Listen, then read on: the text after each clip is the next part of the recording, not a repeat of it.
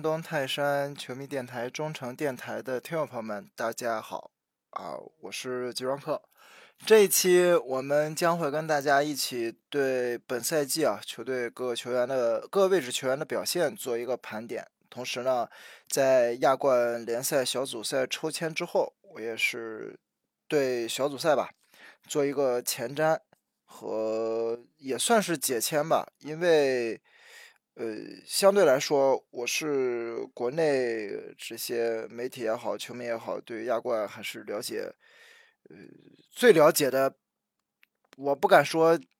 前三吧，前百分之一肯定是有的。所以也借这个平台，借这个节目跟大家去聊一聊。特别是对于我们泰山队接下来小组赛可能面对的对手和形势。好的。呃，我们这个闲话少说啊，呃，还是啊，先是希望大家能够在我们的节目下面，无论你是在哪一个平台收听我们的节目，都希望大家能够多留言啊，多点赞，呃，激活各个平台的算法，把我们泰山队的球迷电台，呃，在知名度和推广范围上能向上推一步啊，也在此先谢谢大家。好的，那么这个赛季泰山队的球员，呃，我我是在个人项做了一个评级和打分，呃，但是这个打分呢，可能可能对于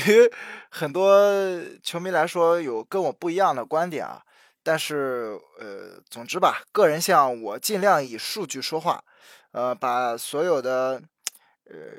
至少做到啊！我在给的评级里边是做到有理有据，呃，有数据，有比赛内容，呃，能够结合起来，给大家一个相对相对来说比较客观的呃评价吧。啊，百分之六十的客观，百分之四十的主观，尽可能往这个方向去靠啊。呃，原先我准备定的是按照几个等级来分，但是呢，我后来想了想，因为这赛季太阳队球员很多。呃，有大量的球员是没有获得出场机会的，呃，可能只会在足协杯或者说是联赛赛程很密集的时候替补出场。那么这些球员，我觉着我们就不要给他们去做评级了，因为实在表现自己的机会太少了。可能在场上上的那一场比赛，他发挥的比较一般，或者说他上那场比赛，哎，取得了助攻和进球，但是。评价的样本实在是太小了，呃，无论他的表现好还是不好，我们就把这一部分出场次数小于三，啊，小于三的球员我们就都不说了，呃，那这样基本上把泰山队一线队里边一半以上的球员基本上都已经剔除掉了，呃，包括上个赛季获得了大量出场机会的一些球员，比方说替补守门员韩荣泽。本赛季，呃，几乎没有出场，几乎没有出场，呃，这个出场的比赛，呃，应该是只有两场吧，一场是对沧州，一场是对广州，结果对广州那场比赛踢的还比较一般，所以像这样的球员，呃，上赛季其实大韩表现还挺稳定的，那么如果这个赛季我们要强行去给他做一个评价，那很有可能很多球迷的印象都停留在他对广州那场比赛了。所以，呃，为了啊，保证我们对于球员评价的公平客观，所以就这些出场次数比较少的球员，我们就不再去多说了。那我还是啊，会按照三条线不同的，呃，就每四四条线，四条线，守门员、后卫、中场和前锋来分别去说一下。呃，首先守门员王大雷，我给出的评价是这个赛季球队不可或缺的球员吧。呃，我们可以看到啊，这个赛季大雷他的技术统计，呃，出场次数在这几个赛季里边是最多的。他一共是光联赛，光中超联赛是二十场首发出场，也就是说这二十场比赛，呃，这个之前大雷他是有腰伤，所以在。之前的比赛里边，经常会跟韩荣泽去做一些轮换，甚至有一段时间是，呃，大名单都没有办都进不去啊，因为伤势确实影响了他的出场比赛和发挥。那么从数据来看呢，这个赛季大雷出场了二十场比赛，在联赛里，呃，一共是丢了十四个球。呃，十四个球场均这样的话，场均失球是零点七个，零点七个场均失球其实不算很多，但是呢，呃，考虑到泰山队整个球员，整个我们的后防线吧，在中超里边是排在比较靠前的位置的，所以零点七这个数，呃，可能要加一些后卫的功劳在里边。呃，很多球员、很多球迷啊，在比较。大大王大雷和严俊凌的时候，总是会拿场均的扑救扑救数来做一个比较。那么实际上，呃，如果按照扑救数来算的话，这个赛季，呃，大雷的扑救数是比较少的，场均只有一点五次。呃，这你要是跟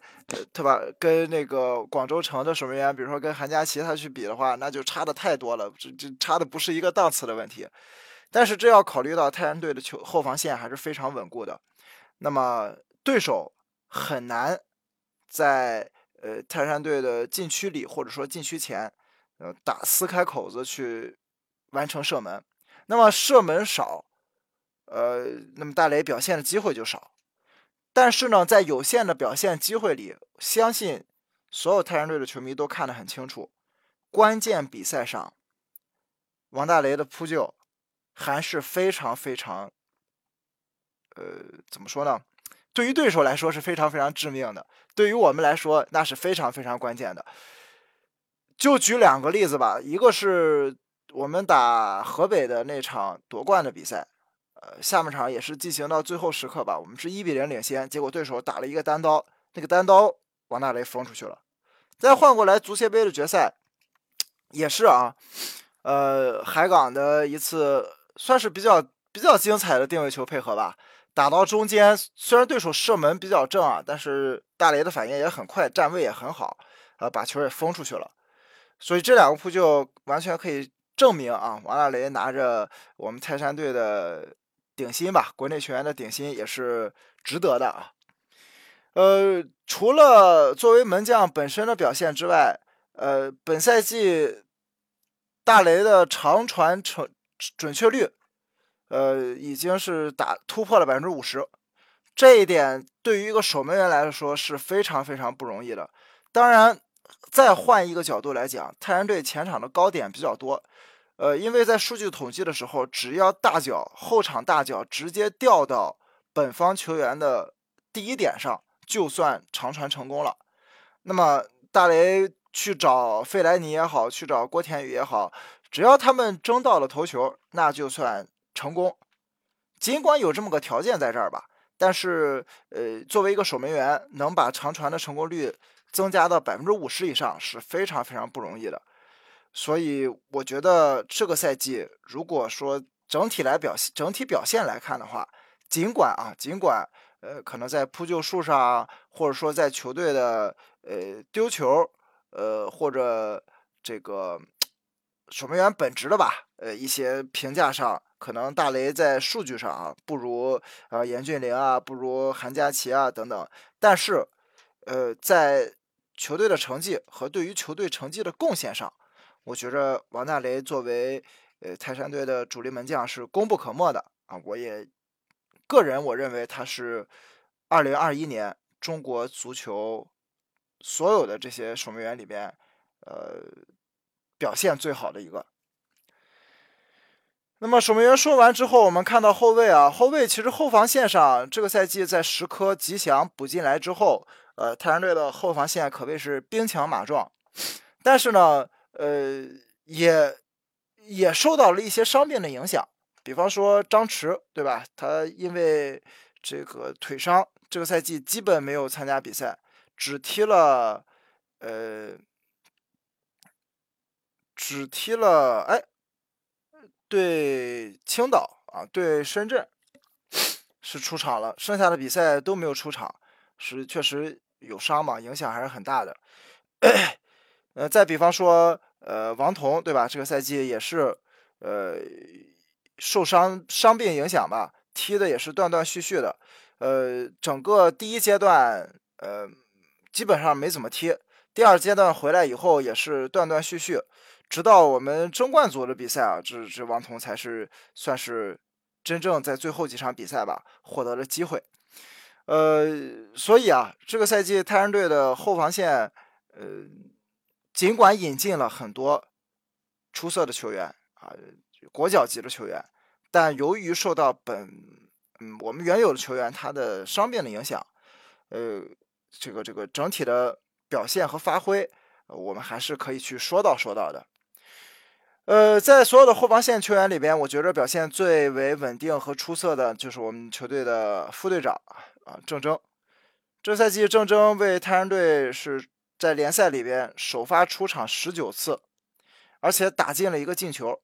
其实郑铮呃已经很久很久没有在泰山队承担进攻角色了，呃，因为虽然郑铮他的罚定位球能力很强，但是以前。呃，罚定位球的时候，泰山队总是一般是由外援来操刀的，包括这个赛季啊，呃，也是孙准浩作为前场定位球的第一主罚点。但是当定位球在攻门范围之内啊，可以去射门的时候，我们也看到了啊，郑铮他有这种百步穿杨的能力。我记着很久很久以前，呃，大概是一二年还是一三年的时候，当时郑铮就曾经在呃。三十米到三十五米的范围之内吧，有一脚直接定位球破门，当时就就开发出了他的直接任意球攻门的能力。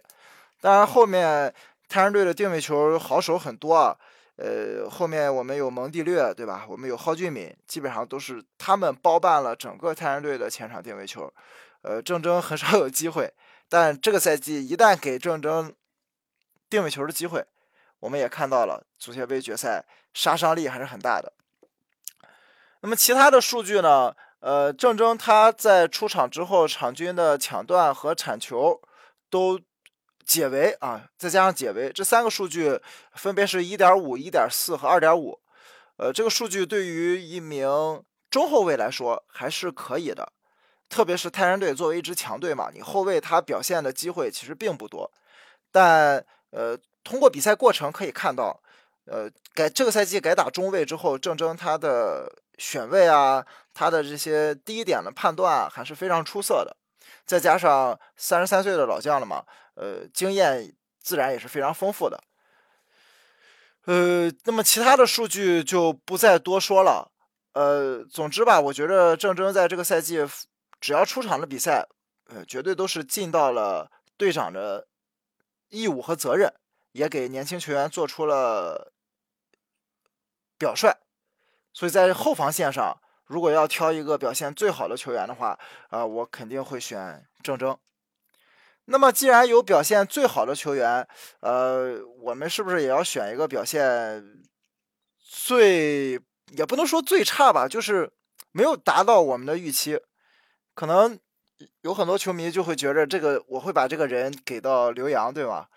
呃，实际上我觉着刘洋这个赛季的表现还是可以的。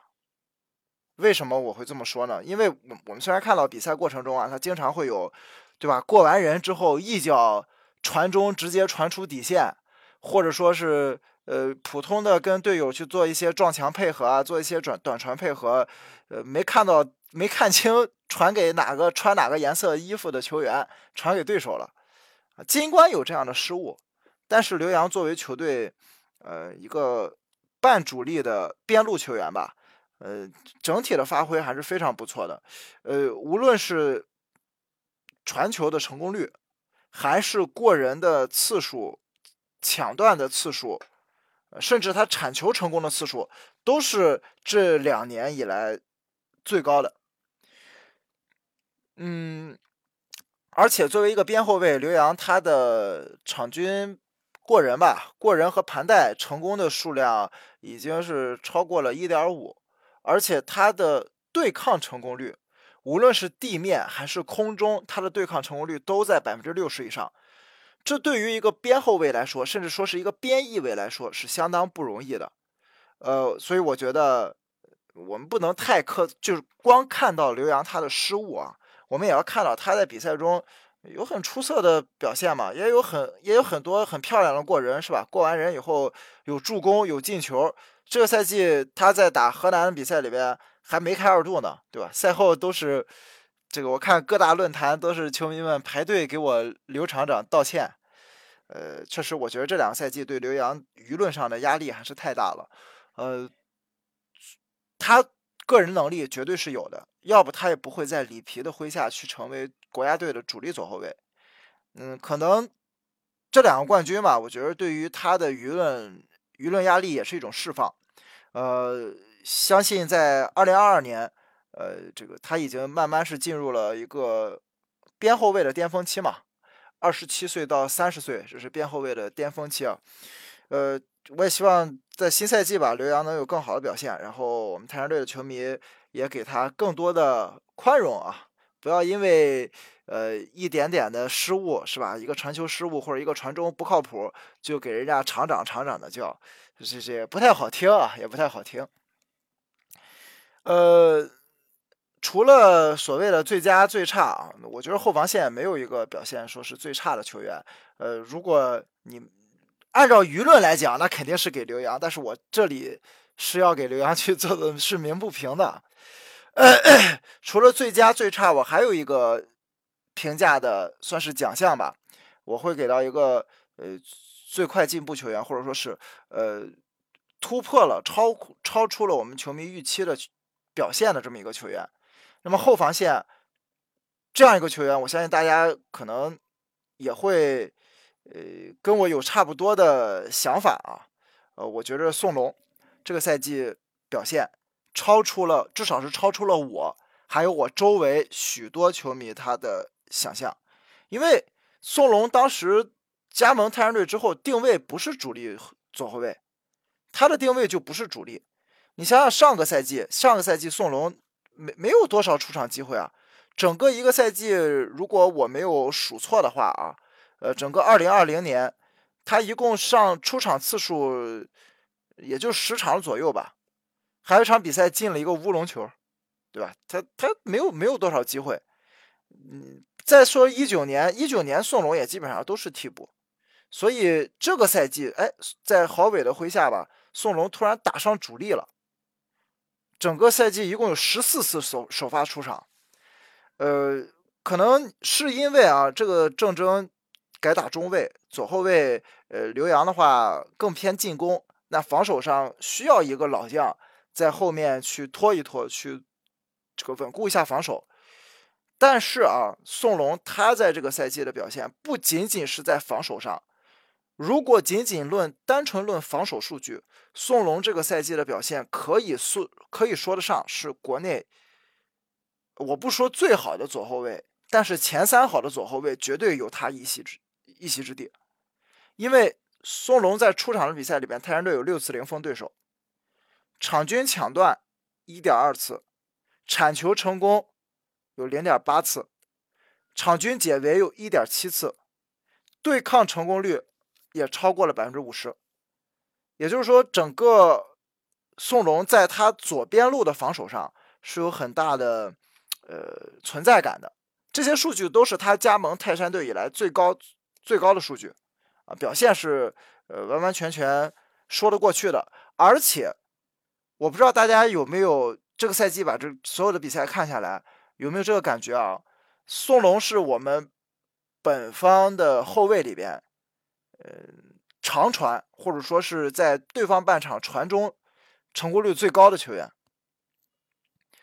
呃，且不说啊，他的脚法怎么样，他能不能说是为对手送上手术刀般一一般的直传或者长传，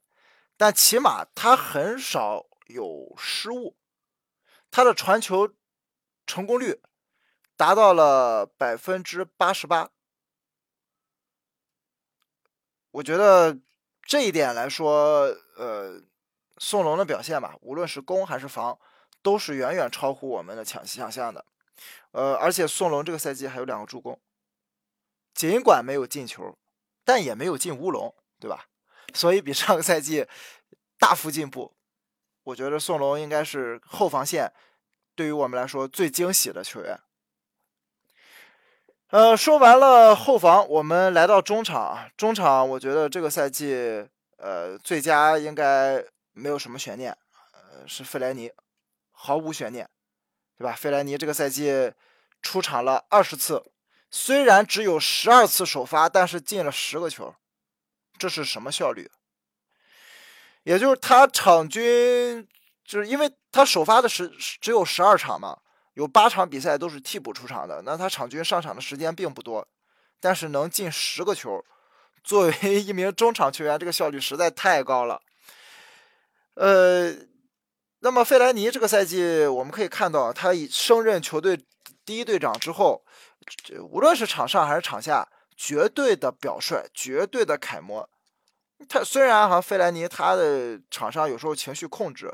呃，比较一般，有时候会去报复对手啊，有一些不冷静的动作，但是其他时候，费莱尼永远是在场上斗志最昂扬的那么几个球员，而且这个赛季他有绝杀，以前绝杀虽然费莱尼也有绝杀，但我们还有其他绝杀的点，我们还有其他的去抢这个。也不能说是抢攻吧，就是为球队力挽狂澜的点。比如说以前有佩莱，对吧？呃，然后我我们有蒿俊闵，是吧？现在哎，这个赛季我们发现，最后值得依靠的只有费莱尼。很多时候你别看贾德松啊什么他们是绝杀，但是更多在禁区里牵制其他人的，那还真就是费莱尼这一点。而且在当今中超大部分强力外援离队的情况下。费莱尼真的就是高一档，我不知道这个赛季有多少次，大家在看泰山队比赛的时候，就会就会发现，当球给到费莱尼脚下的时候，大家就是很放心，因为对方后卫根本没有办法从他脚底下把球抢过来，是或者说是跟他争头球的时候，第一点，我只要看到费莱尼在争这个头球，一定是我们的，我根本就不会再去考虑第二点，或者说对手解围出来怎么样，那肯定就是费莱尼拿第一点头球嘛。可能这就是当其他大牌外援，或者说大牌球星走了之后，我们有大牌球星的这种幸福吧。当年，当年其他球队搞金元，呃，金元足球啊，买来大量的强力外援的时候，我们对吧？曾几何时也非常的羡慕人家，但现在终于轮到别人羡慕我了，终于轮到我们泰山队有中超最好的外援了，所以。这个我们都不用提费莱尼这赛季的这些数据了，我们就直接了呃这个直截了当的说，费莱尼就是泰山队中场啊，别说中场了，全队最好的球员，全队表现最好的球员，我觉得这个是毫无疑问的。呃，那么说完了最好，其实我觉得徐新完全也可以去竞争一下最佳，但是。但是费莱尼实在太难撼动了，呃，我我们就简单提一下徐新啊。徐新这个赛季，当他从呃这个广州队加盟泰山队的时候，很多球迷都都说他是这个郝伟的嫡系吧，对吧？因为郝郝伟在呃当时的广州恒大当助教的时候，徐新也是当时这个在呃恒大踢嘛，而且郝伟对他很熟悉，呃，这个也非常喜欢这名球员。大家都觉得徐新来了以后，可能就是，呃，更多的是一个轮换吧，不会成为一个球队的主力球员。但是，当赛季结束的时候，我们发现，哎，徐新这个八号球员才是主力的选择嘛，对吧？穿八号，那八号一看就是个主力中场的号码。所以，徐新这个赛季的表现，他一共出场了。十九次的首发，这十九次首发，徐新打进了三个球，有两个助攻。呃，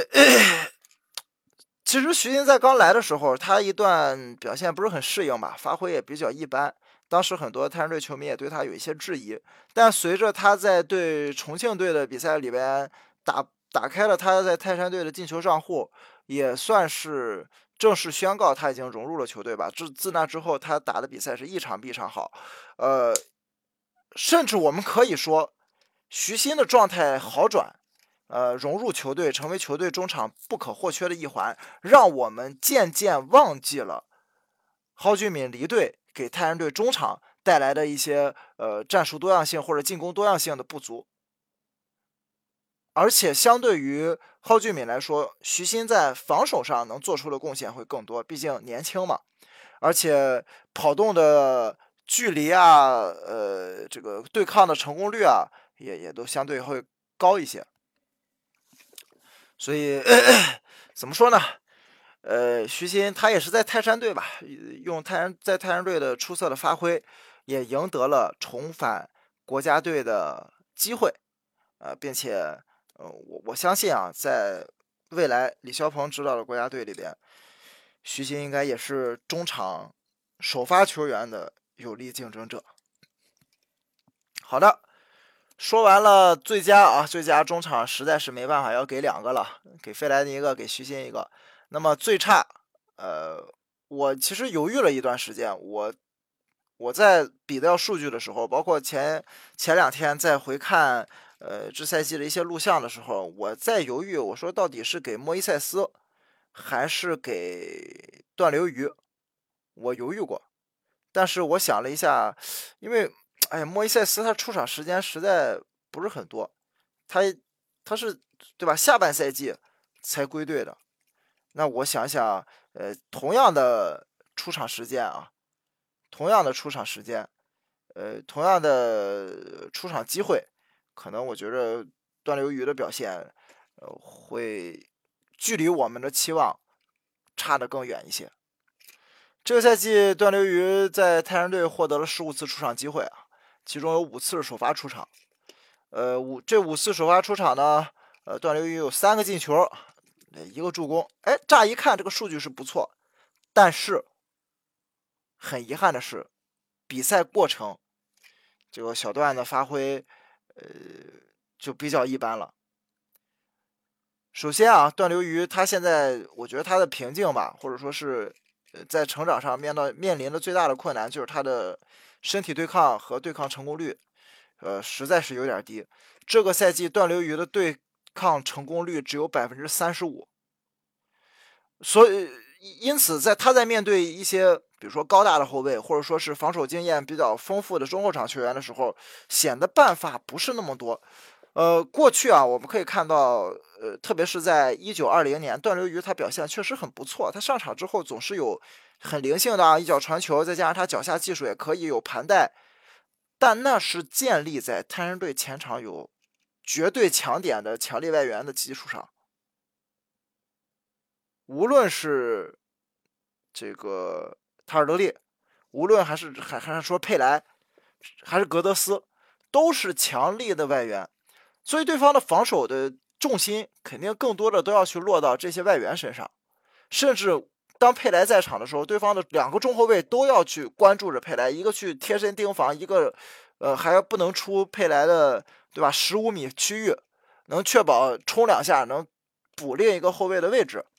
那么这样的情况下，中场对方的中场和后防之间的这一片的空当，就非常适合段流鱼去拿球啊。无论是他去分球、领球、组织，还是说去送最后一脚的直传，都很适合他的发挥。但是这个赛季，泰山队的前锋没有了，尽管郭田雨。是这个赛季太阳队球国这个整个球队里边，呃，进球最多的球员啊，进球加助攻最多的球员，但是他的个人实力较佩莱格德斯还是这个差了十万八千里啊，所以对方的后卫不用在所有的精力都集中在盯防你强力外援身上了，那么你中场这样的情况下的话，他们的后卫和中场之间的空当就会变小。会有更多的后卫敢于压出禁区，去到对本方的呃中场弧线到禁区弧线这段距离去大胆的上抢，跟你做身体对抗，那段流鱼的发挥空间就小了很多，所以他身体对抗比较差的毛病就被无限放大了。所以我们可以看到很多场比赛，这赛就是我们可以看到段流鱼他拿球没有之前自信了，甚至有时候很。呃，很简单的停球，很简单的停球摆脱。我们在一九年，在二零年，二一就看他看看太多了，他太多这种很灵性的摆脱啊，然后去跟对手去跟队友去做一下配合，然后杀到禁区里边，自己单刀射门也好，就助攻队友也好，有太多这样的表现了。但这个赛季都没有了，简单的传球他都做不好了。那这并不说明他的技术或者说他的这个能力下降了，而是因为他身体对抗跟对手。多次身体接触和对抗之后，他自己的体能肯定会下降。我们大部分踢球的球迷都会有这个感受，对吧？你刚开场的时候，你的传球成功率跟你踢个十几二十分钟之后的传球成功率，它肯定不一样了。那么在这种情况下，我觉得如果 小段还想在接下来啊有进一步的成长和突破的话，呃，这个提升身体对抗能力是当前的第一要务。呃，我觉得怎么说呢？论实力，论技术。包括阅读比赛能力，段流鱼在国内的年轻球员里都是佼佼者。但是有时候可能就真的是身体对抗这一环，阻碍了他的进一步成长。今年他已经不算 U 二三球员了，呃，我也希望在没了 U 二三这个光环啊，这这个这个光环之后啊，呃，毕竟九八九八届的了嘛，呃，能有更多的调整吧，调整和全面的发展。当然，如果有留洋的机会，我也希望，呃，段流鱼能够上欧洲啊，去接触一些更激烈的比赛。可能到时候，哎，没准啊，去了欧洲有更激烈的对抗，发现，呃，更意识到自己的身体不足的时候，呃，可能会有一些针对性的训练啊，针对性的提高啊，能让他进步的更快一点。当然，我们虽然说归说嘛，批评归批批评，说不满归不满嘛，但是我们还是希望啊，段流瑜作为咱自家的孩子，作为自己鲁能的不是泰山队的青训，呃，能够有更好的发挥啊，在二零二二年一扫二零二一年的颓势啊，重新证明自己。呃，中场第三个啊，说的是呃，超乎我们预期表现的，那就是孙准浩了。呃，韩国 MVP 啊，来到中超之后还是 MVP，虽然没有这个奖啊，虽然没有发 MVP 这个奖，但是他的表现还是实在是太稳定了。呃，其实泰山队在这几年挖掘韩国球员的眼光还是很不错的。当年李在成对吧？人这个我们泰山队差一点把他拿下。嗯，人家现在已经是德甲主力了，五大联赛主力球员，那那肯定实力是毋庸置疑的。呃，我们这样后来呢，就再也没有去挖韩国的球员。现在来了孙准浩，其实这个赛季刚开始孙准浩来的时候，大家都觉得没问题，都觉得人家毕竟韩国 MVP 了，对吧？呃，来了肯定实力是。绝对没得说的，而且在也是韩国国脚，是吧？之前韩国国脚在中超踢的比赛，除了重庆的不太行，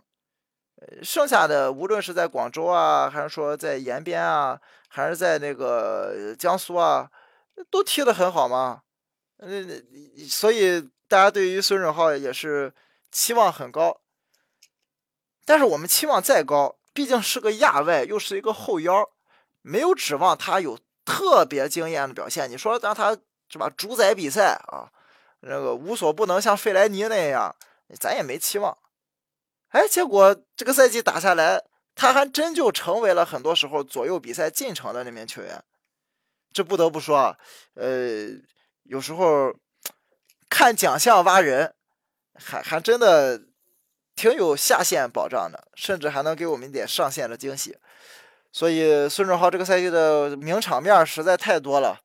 呃，有四个进球，六个助攻。我觉得这四个进球、六个助攻，哪个拉出来都是一个名场面吧。啊，无论是什么定位球啊，还是世界波啊，还是这种精准的直塞啊，这包括角球，对吧？角球这个赛季也都是孙准浩来主罚。那落点找，无论是找贾德松啊、费莱尼啊，还是说有时候甚至还能找到后点冲顶的宋龙，是不是？呃，不不说了，这个真的太超乎我们想象了。我相信所有的球迷都觉得孙准浩这笔引援物超所值，所以中场的这个所谓的啊超预期表现奖，我们给到孙准浩啊，我觉得是没有什么悬念的。那么来到前锋，前锋最佳那肯定就是郭田雨了。郭田雨这个赛季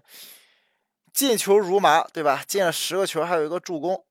嗯，凭借多一个助攻，超过费莱尼，成为球队的这个赛季中超的最佳射手。呃，郭天宇这个赛季怎么说呢？呃，大牌的射手、外援的前锋都走了之后，他的发挥空间会更多，而且也也是抓住了这个机会吧。呃，无论是进球也好，呃，无论是这个这个作为，无论是作为呃进球还是支点前锋，他都很出色的完成了任务。呃，而且在身体对抗上，作为一名国内球员啊，国内球员郭天宇的身体对抗成功率也超过了百分之五十。这对于一名前锋，国产前锋来说。是非常非常不容易的，我已经记不清上一个能有这种数据的国产前锋是谁了，因为这些年，当我拉这个数据的时候，前面国籍没有一个是中国的，所以郭天宇这个赛季表现，呃，怎么说呢？很打八十分吧，八十分啊，完全没有问题吧？十个进球嘛。毕竟赛季进球上双了，但是哈还是美中不足，大家也都吐槽了，他脚下技术呃有待加强，脚下技术有待加强。你你一天回去是吧，少泡点 健身房，多去外边踢踢桩啊，那个练一下，特别练一下停球啊。这个赛季停球，郭天宇这真的是。你看他那个停球吧，有时候他都不是停在脚下，就是靠自己的身体素质。我哪怕停出个三米远，我靠身体素质两下我追上了，哎，我也是停了个好球，对吧？但是你只要实际上看他这个停球的这一下，很少有控制在自己脚下的，都是离自己身体一米、两米这么远，也就是对手啊盯防他的后卫没他身体素质好，或者说是没他强壮嘛，身位卡不住。那郭天宇可以第二下再拿住，你万一碰到个像像这个呃，我我这个这个这这个上个赛季啊，很多后卫外援都是对吧？黑人外援，那可能郭天宇就占不到什么优势了，占不到什么便宜。所以也是希望啊，希望小郭啊，接下来一年好好锻炼一下脚下技术，呃，让。二零二二年的郭天宇成为一个又能投球又能射门又能盘带，对吧？还能跟队友做分球撞墙配合的全能型前锋。那我觉得，如果达到这一点的话，呃，距离登陆欧洲联赛只就只是时间的问题了。那么前锋说完了，最佳呢？最差，其实前锋能选的人太少了，就那三个人。一个最佳，一个最差，一个超出我们期望。那最差肯定是莱昂纳多了，对吧？莱昂纳多在泰山队，呃，我对于他说难听一点，我一点印象都没有。真的，除了他第一场比赛打重庆的比赛进球之外，自那之后他在场上就是迷失的状态，完全没有融入球队。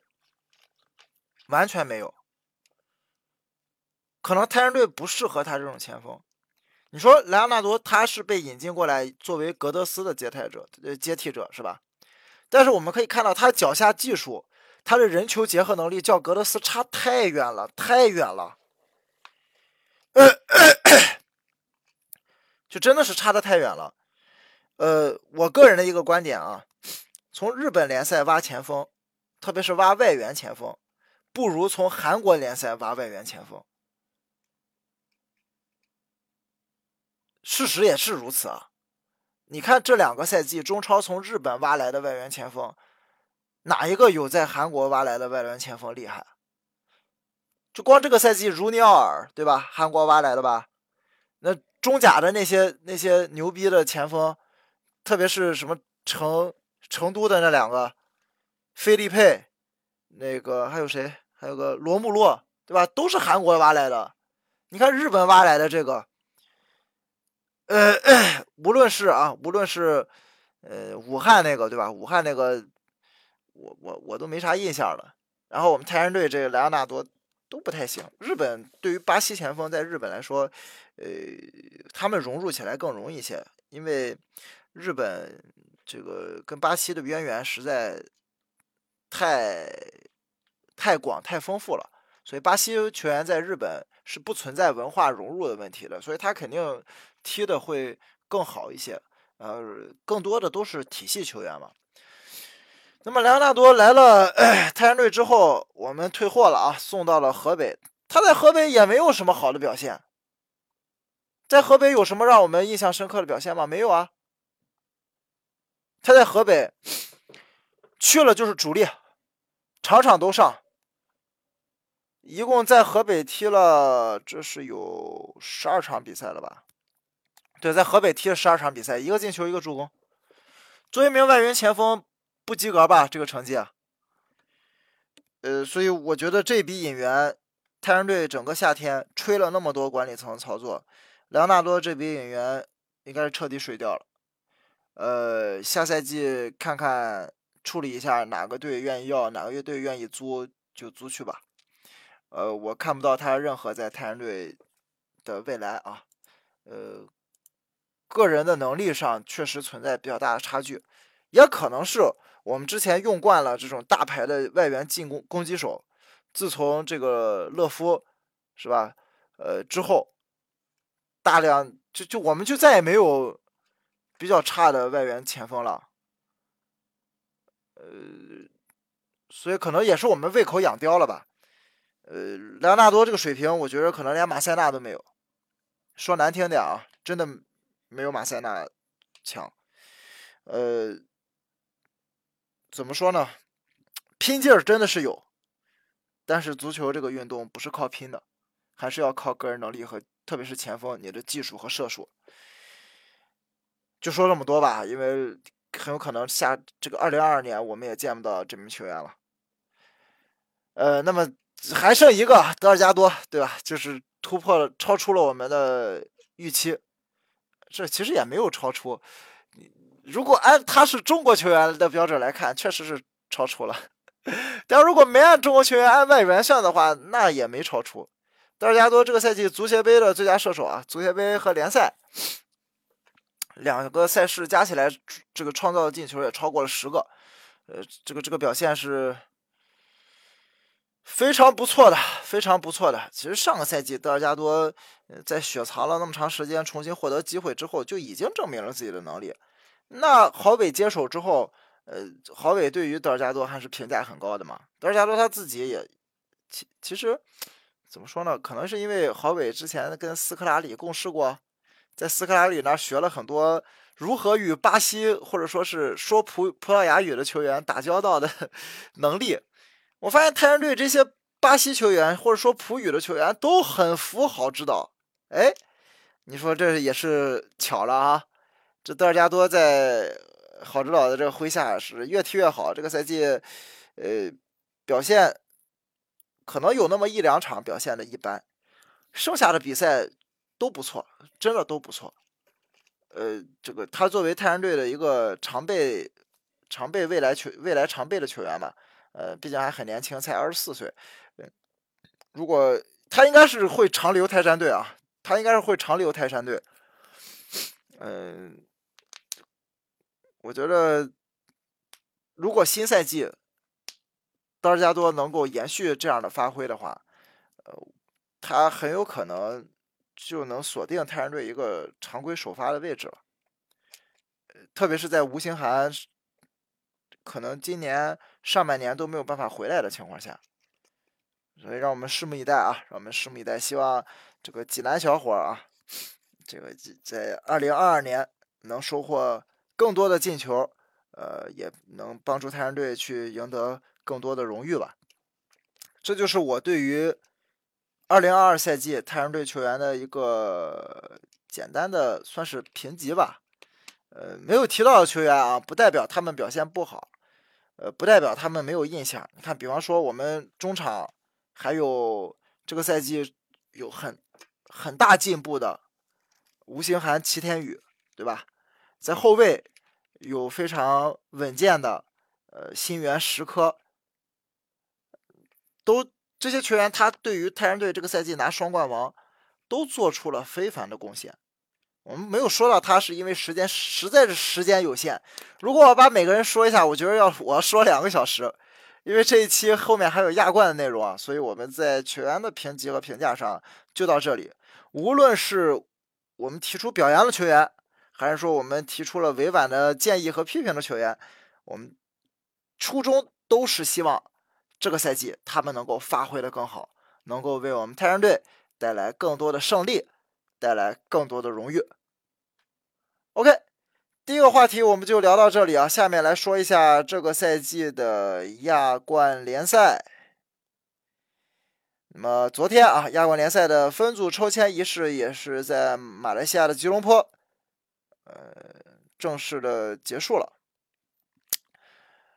呃，我们可以看到泰山队啊，泰山队它的分组是分在了呃 F 组，他的对手是。日本的天皇杯冠军浦和红宝石，新加坡的冠军狮城水手和东亚区附加赛大邱 FC 和五里南联的胜者，是分到了这么一个小组。呃，首先跟很多泰山队的球迷，呃，我们介绍一下亚冠的赛制啊。亚冠在去年扩军之后，现在一共是有。这个 A B C D E F G H I J 一共有十个小组，每个小组四支球队，共四十支四十支球队参赛。那么由于扩军之后十六强小组出赛呃出现的名额还是十六支不变，这就导致现在所呃只有小组第一能直接出现，那剩下的小组第二，剩下的五个小组第二要比较成绩。成绩好的三个小组第二也会晋级十六强，是这么一个赛制。那由于疫情的影响呢，这个赛季亚冠联赛采取的是集中赛会制的比赛。集中赛会制的比赛是，呃，四月十五号到五月一号，在亚足联指定的城市和球场进行。呃，这十五天要打六场比赛啊，呃，两天一赛，这感觉对于中超球队来说没有适应问题啊。我们两个赛季已经连续经历了这种两天一赛、三天一赛的赛程了，呃，完全没，完全无缝衔接，是吧？不用适应。那么小组赛打完之后，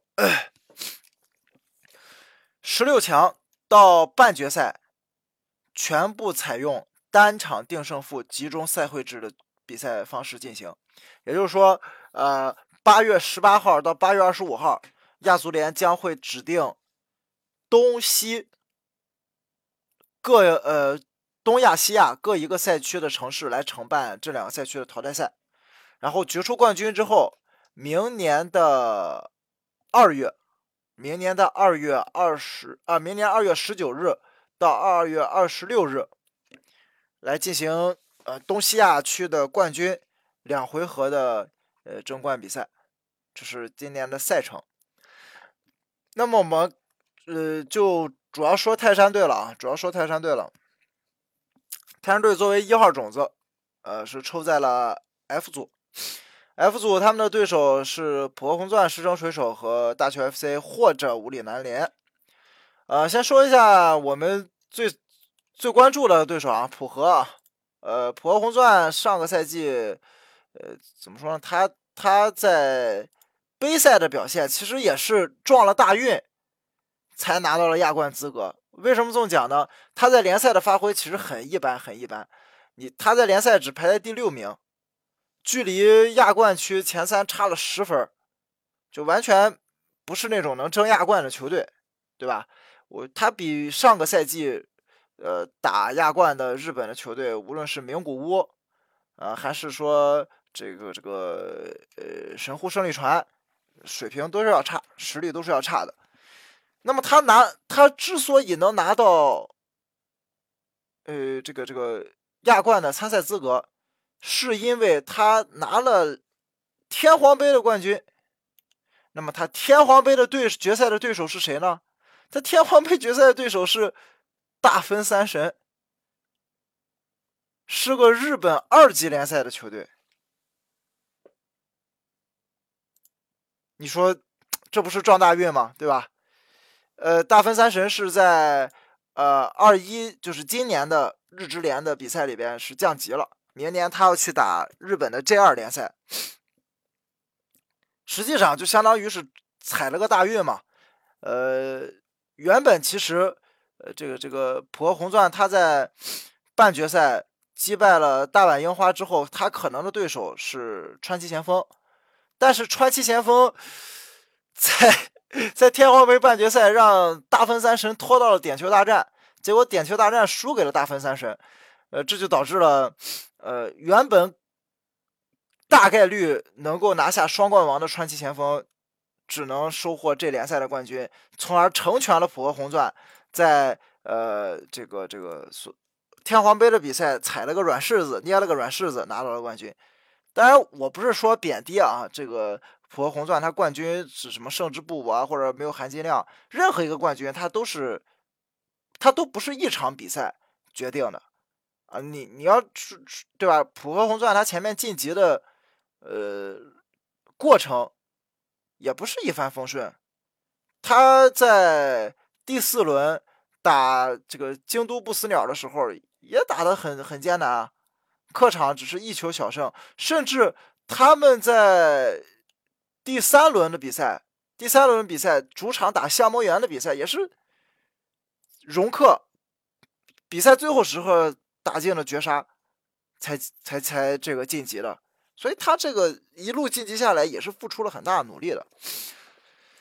呃，那么这支球队呢，其实现在啊，呃，怎么说，在呃上个赛季吧，上个赛季，呃，在这联赛。发挥也是比较一般的。从一九年开始，一九年、呃二零年，呃浦和红钻都是这联赛排在十名开外的球队。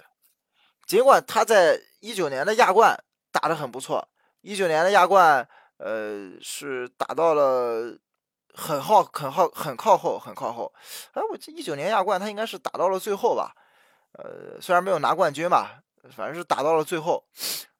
但后来确实这支球队也是出现了一些问题，包括他们球队内部的一些薪资结构，呃，而且就老将多嘛，日本日本的球队是完全按照呃踢球的资历来发工资的，呃，导致占这个，这就让老将居多的浦和红钻，呃，他们很多的薪资空间都被一些养老球员占据了。那养老球员他。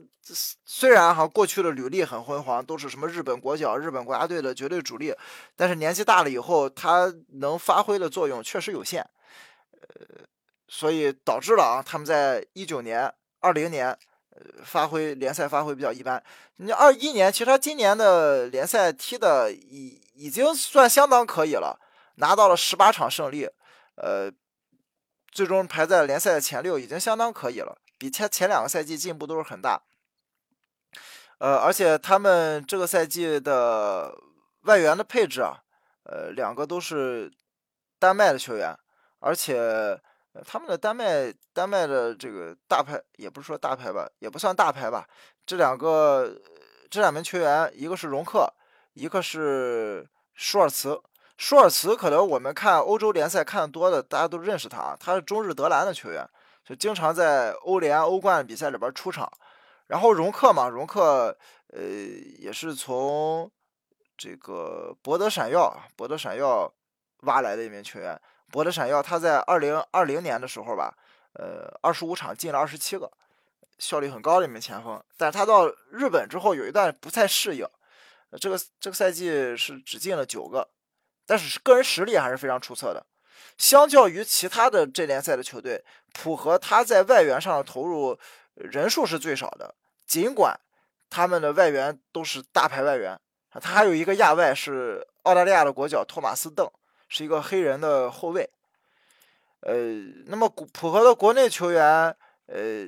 其实我们熟悉的人还是很多的。浦和国内球员我们熟悉的人其实还是很多的，呃，特别是特别是他们也是有很多老牌的日本国脚嘛。包括他们现在的队长阿部永树，对吧？都四十岁了，还在踢。都是我们很很熟悉，再包括他前锋什么星吕慎三啊，这以前在亚冠里边打中超球队都哐哐进球的球员，对吧？还有还有一些我们熟悉的，比如说他酒井宏树啊，呃，这个真野智章啊，这些都是就我我我们在日本国家队也经常见到的，呃，亚冠更是经常和我们中国球队交手的一些球员，他们都还在浦和红钻在继续踢，也就是我刚才所说的问题啊，都是老将，呃，而且都是功勋卓著的老将，所以挤占了很多球队的薪金空间。相较于其他的这联赛的亚冠参赛球队，浦和红钻是相对来说较弱的一支。呃，但是在二档这些球队里边，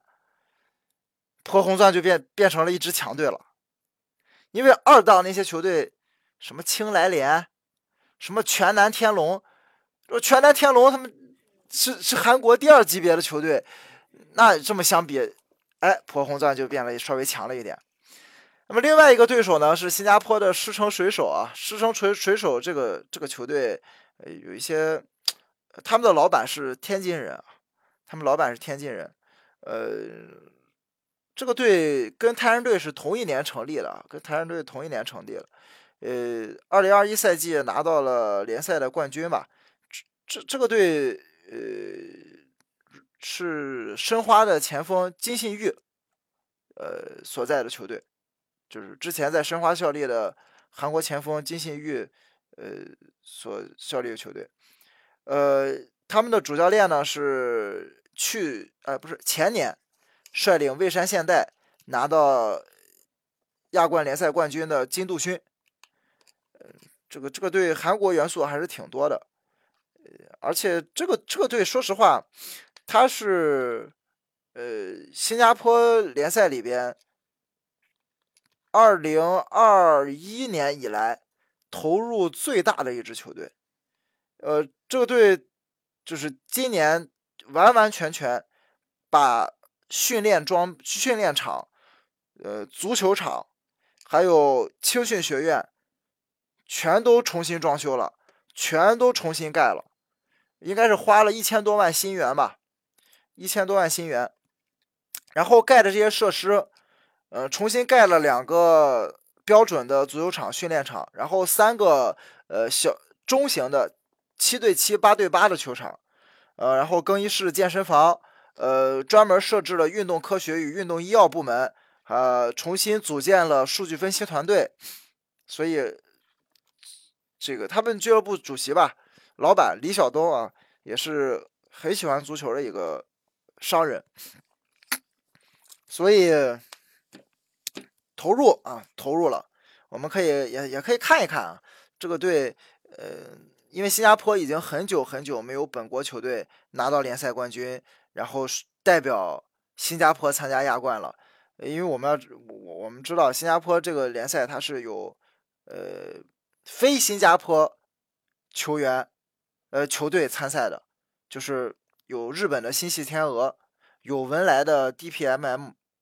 还有那个新加坡国奥队，就是那个幼师队，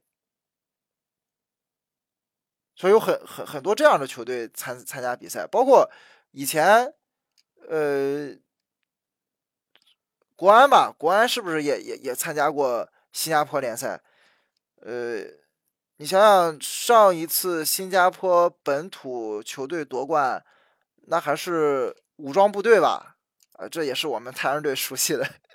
熟悉的新加坡的球队啊，武装部队。呃，是一四年吧，一四年的时候新加坡这个夺冠。自那之后，一五、一六、一七、一八、一九、二零，已经有六届新加坡联赛的冠军不是新加坡本土球队了。那么，二一年狮城水手也是时隔六年重新把新加坡联赛的冠军，呃，带回了这个这个本土啊，带回了本土。我们也可以看一看这个队在呃新加坡，就是怎么说呢？也也也，就看看他吧，看看他吧，呃，能有什么好的发挥吧？毕竟这个队也才二零二零年刚刚被收过来嘛，刚刚被这个李晓东收过来，以前。那个叫什么 Home United 嘛，呃，我不知道该怎么翻译啊，家园联合可能这么翻吧。呃，这个队现在有三个外援啊，一个是他们的后卫啊，佩德罗·恩里克，然后前锋是金信玉，还有一个中场是迭戈·洛佩斯。这个迭戈·洛佩斯据说很厉害啊，据说很厉害，以前是葡超的主力球员，以前是葡超的主力球员。那葡超虽然不是五大联赛嘛，呃，但是呃也也是有一定竞争力了啊，是葡超的主力，呃，是狮城水手花了。三百万，三百万美元买来的。上个赛季新加坡联赛是十八场进了六个，效率看上去也一般啊。呃，不知道啊，我我们还是要等到比赛场上见真章。这是第三个队啊，第四个队，呃，第四个队是这个预选赛啊，大邱 FC 和五里南联啊，这两队我们都很熟悉了，也不需要多介绍。大邱 FC 是靠外援的球队啊，他们有超级外援。呃，这个赛季无论是埃德加还是以前有德阳，以前有德阳，但德阳现在去了节制。呃，他们是主要是靠中场塞西尼亚，再加上拉马也是一个西班牙外援，还有他们的巴西的高中锋埃德加。虽然这些球员都是三十多岁老将了，但真的很好用，真的很厉害，特别是塞西尼亚，我。熟悉我的球迷朋友可能都知道，我之前写了一个赛季的，嗯，韩国联赛的周报吧。基本上塞西尼亚每每一个周都能上，就是被我们点名表扬一下，因为实在太强了。呃，上个赛季国安吧，国安也是在打大邱的时候吃了不少苦头，就是特别是塞西尼亚的个人能力啊。呃，五里南联不多说了，这个我们都太熟悉了。五里南联，我们泰山队也和他们有过交手，在主场还曾经被对手，呃，被对手差点让对手干了。呃，他是这赛季泰甲的亚军啊，泰甲的亚军。现在泰国冠军，那个以前的曼谷玻玻璃啊，巴通联实在是太强了，完全高一档，其他队也很难撼动他国内霸主的地位。呃，当然，第四个对手，我觉得大概率是大邱 FC 啊，大大概率是大邱 FC。武里南可能还是挺难撼动，挺难给大邱 FC 带来一些挑战的。那么泰山队的这几个对手的情况就是这样。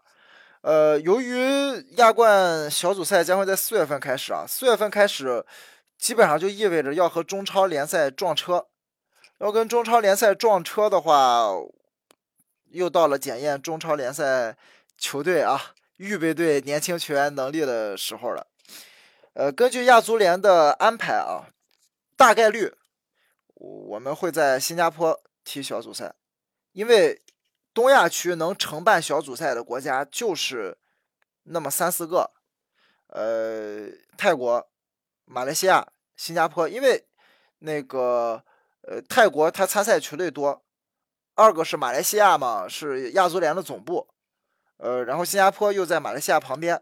我觉得大概率是这几个国家承办。那么，本着有哪个国家的球队就承办哪个呃国家球队所在小组的这个原则，所以 G 组巴通联在那个组，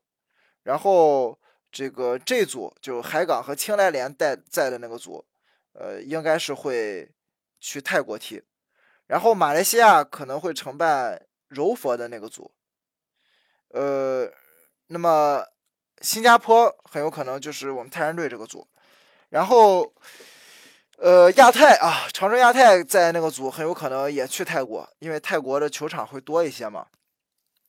所以我我目前推测啊，推测泰山队可能要回去新加坡踢小组赛。那么派哪个队去啊？我觉得一线队肯定是不会派了。呃，可能这个赛季，哎，你别说啊，有一些。这个 U 二三 U 二三球员如果没有处理掉，合同没有到期，呃，没准儿就会被拉去打打亚冠，带带这些零二零三梯队的小朋友们啊，去打打亚冠看一看，呃，有什么样的发挥没准儿你亚冠打好了，咱不求出线，对吧？咱起码避免惨败，哎，没准儿还能偷对手一分儿，万一平了呢，对吧？万一我们能逼平什么狮城水手，那跟狮城水手打两场，两场平局，我们也血赚啊。人家都是职业球员，对吧？都是呃这个新加坡国脚，我们叫一帮零二零三的二十岁都不到的小孩出去打一打，那跟人家打平，那很厉害了。那说明对吧？太阳队青训更是坐实了我们国内青训第一了，是不是？所以我感觉稳赚不赔啊，这个买卖。但是啊，但是啊，千万千万别像去年国安一样，让对手动不动打七个、打五个，我。呃，这也是管也是倒霉。你说那帮小球员真的是，这二零二一年对于他们来说，人生中是多么黑暗的一年。出去打个亚冠，小组赛让人啊进七个，进五个，然后回国还回不了，还都感染了，哎，太惨了。我现在想想，我都觉得这帮小孩真的太惨了。你说万一又踢不出来了？因为，因为你，你正是长球的时候，你半年没训练比赛啊。希望啊，啊，不过我觉得概率不大。希望太阳队肯定要平安归来了。但我觉得这个出现国安这种情况，极端情况也是不太可能。因为新加坡相对来讲，毕竟也是华人治理的国家嘛，他这个，呃。对于疫情还是很重视的，防疫还是很重视的。出现这种大面积感染，只要我们个人做好自我防护吧，大面积感染的呃概率还是不大的。嗯，怎么讲？这这个我对于太阳队亚冠的，你说让我去做一个什么前瞻啊？我我其实做不出来什么前瞻，我只能说希望啊，太阳队能够在亚冠联赛里边，呃，有所发挥吧。展现出我们中国球队，特别是我们青训球员啊，呃，初生牛犊不怕虎的这种气势，打出精神面貌、赛出风格、赛出水平，可以了，没有任何成绩上的要求。最重要的是平安归来，不要在外边感染新冠病毒，因为现在这个奥密克戎有点太厉害了，我这个真的是太厉害了，防不胜防。呃，还好啊，我们亚冠四月份才踢，有相当一段时间的准备，没准到那时候疫情又平复了呢，对不对？没准到时候又有什么政策变化，我们可以一线队出去踢呢，对吧？啊，如果一线队出去踢，我觉得肯定出现啊，我觉得肯定小组头名出现，毫无，呃，我不是说毫无问题，大概率，因为浦和的，呃，整体的国内球员老化很严重，而且他们外援水平。只有两，只有那两个丹麦的外援比较厉害，那个邓就是个纯漏勺，就是个日日本这联赛都是个漏勺，他又没有补进其他的外援，当然不排除他们会买新的外援哈。那么大邱 FC，呃，完全就是塞西尼亚一和布鲁勒拉玛这两个人的两个人的球队，完全就靠他俩。你哪怕其其他的一些国内比较他们比较强的什么国内前锋，什么金大元他们也就那样，说实话也就那样。那狮城水手不说了，新加坡球队一般，如果我们全主力出战，肯定是送分童子，对吧？